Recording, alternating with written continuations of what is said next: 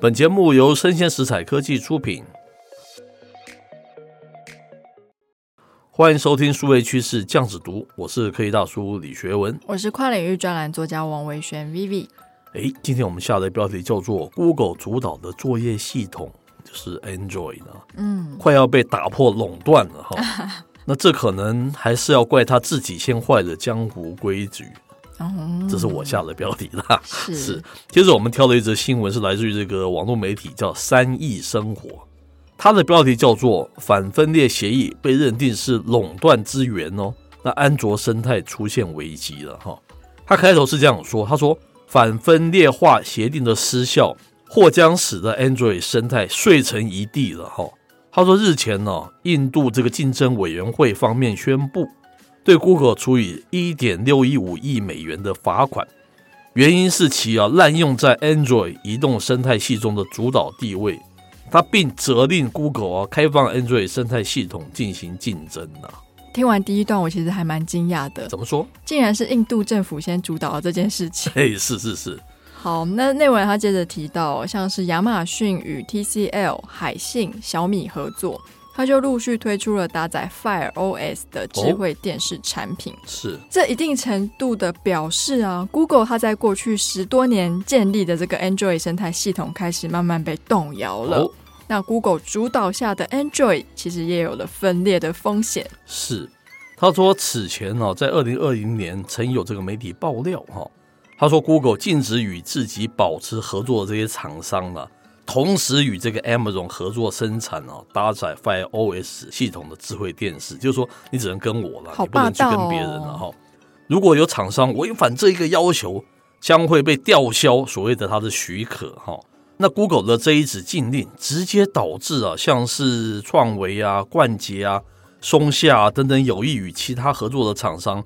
纷纷打起了退堂鼓了，因为没有人敢得罪这个 Google 的它的 Android 嘛，就是一个垄断的感觉。哎，是。那 Google 到底凭什么这么霸道呢？哎那其实，Google 它敢于恐吓厂商是有依据的，哦，是，那就是所谓的反分裂化协议。是，那早在二零一一年的时候啊，Google 它就有觉得，哎，未来其实 Android 生态可能会有所谓分裂的可能性哦。嗯，那众所皆知嘛，Android 是由开放手机联盟与 Google 共同组成的，理论上人人都可以按照这个蓝本来打造自己的 Android 系统。这一段可以到时候就有经历过，当时的确是 Android 是很多不同的版本。对，这一段我有经历过。好，事实上哦，当时情况的确如此。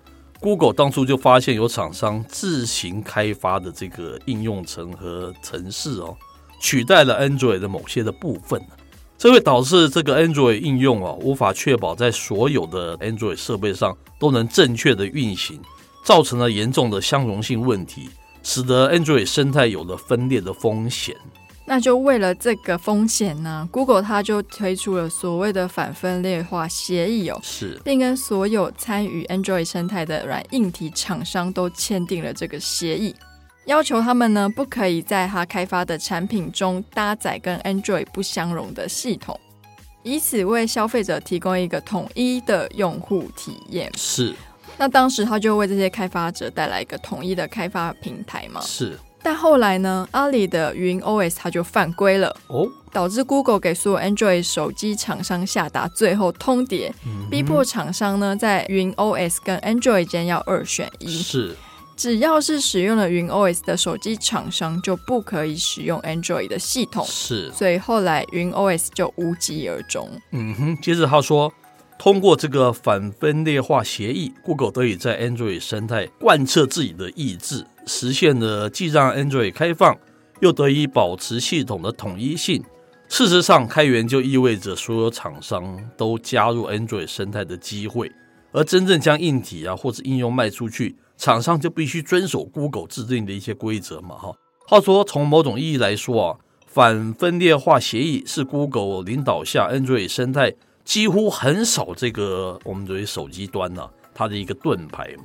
是，那当初在 Google 进入移动生态之前哦，苹果公司就已经靠着 iPhone 的成功，在手机市场如日中天。是，但 Android 它却实现了后来者居上的表现。嗯哼，究其原因，Google 当时做对了两件事情哦。是。第一件事情当然就是为 Android 注入了开放的基因，是，所以让越来越多的参与者加入，飞速壮大了 Android 的生态系。没错，非常聪明。那第二件事情就是统一整个联盟的声音哦，借助反分裂化的协议，Google 为 Android 生态它划定了底线，是，那就是。不要做 Google 没有让你做的事情。嗯哼，那现在的情况就是反分裂化协议看起来好像摇摇欲坠了。是，不仅印度监管机构将它视为是 Google 的垄断原罪，嗯哼，欧盟方面呢也将 Google 的反分裂政策视为是滥用市场的支配地位。是，如果这个反分裂化协议被废啊，Google 不能以此为依据要求它的一个相关的厂商开发自己的 Android 系统。其实啊，在之前哦，这些厂商已经为了凸显差异化，Android 差异化了，已经是绞尽脑汁了嘛。一旦有了打造属于自己 Android 系统的可能，诶，这些手机厂商啊，估计就要欣喜若狂了哈。那 Android 生态也就有了碎成一地的可能了哈。接着是科技大叔可能又要来碎两句了，对不对？我为什么开头我说 Google 主导作业系统快要被打破垄断？这可能还要怪他自己先坏的这个江湖规矩。为什么这样讲？那你可能听众们可能听不出来这个缘由，对不对？大家要记得哦，我们如果常常听我们的节目，几乎可以判断这个 Android 一定会碎化。为什么？我们说它以前是 Android 是一个我们自己不做这个硬体的生意，把它试出来，然后让大家愿意臣服你。大家诶，你也公开公正，是你不是球员兼裁判，所以大家都愿意采用你这个 Android 系统。近一年来，我们不是一直讲说他自己要跳出来卖这个器材，做手机、做 Pixel、做平板、做电脑什么什么之类的。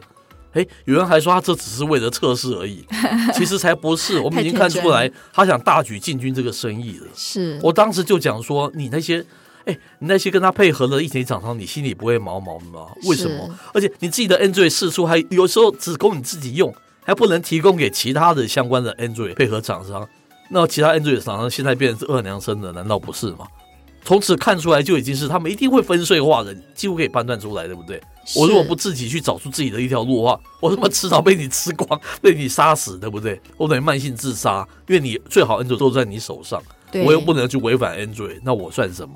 这里这边非常有意思，他也就 echo 了我们之前的那个预测嘛，他就开始要走自己的路，做出自己的差异化，甚至于他们支援这个 Fire OS 是 Amazon 的。我以后就跟着你 Amazon 走，我不跟你那个 Android 走，这次是不是可以判断得出来？所以代表说，将来的作业系统可能会有很大的分歧。是。那刚刚科技大叔其实有提到，就是在 Pixel 诞生之后，它就有推出了专属于 Pixel 系统的这个作业系统的版本。是。那这个版本在其他不管是三星或是小米手机是不相容的。对对对。对，所以它必然是有一个 Google 专属的 Advanced 的版本，所以才让这些其他的手机厂商觉得说，哦。那你就最好的工人都放在你手机上，那我们吃什么呢？所以我这个标题很切题，嗯、对不对？没错，你自己坏了江湖规则，你要怪谁？不过从更高的架构来看，这不是好事了，因为破碎化、破碎化，如果你都只有几千户、几几千万户、几千万户的使用者，你上面的应用程式难以做大，你了解那个意思吗？它就不会有这么大的经济规模，就不会有这么多的开发商愿意在上面开发，这都是一连串的那个恶性的一种循环啊，是，并不是好事。但是也是因为你自己 Google 自己先坏的这个江湖道义，你自己照他去做嘛，是不是？你要怪谁呢？我们还是不乐见了，嗯、还是希望你尽尽量把这个 Android 维持一个统一性，会是比较好了哈。对开发商比较有利可图嘛。否则，这个开发商还要给你十家不同的 Android 版本开发，我不累死，我成本也是极高，可是我商业化又被分碎。不是好事哎、欸，因为就产品开发商来说，其实他们现在同时要负担 iOS 跟 Android 的系统，就已经是蛮。是这个意思。那你现在 Android 系统，你给我分一点零、二点零、三点零，然后如果说开发者涌入，然后有七个版本，那我，到底是要继续服务你们 Android 的用户，还是我干脆就专心做 iOS？这也会让开发商就是感到比较焦虑吧？是是是。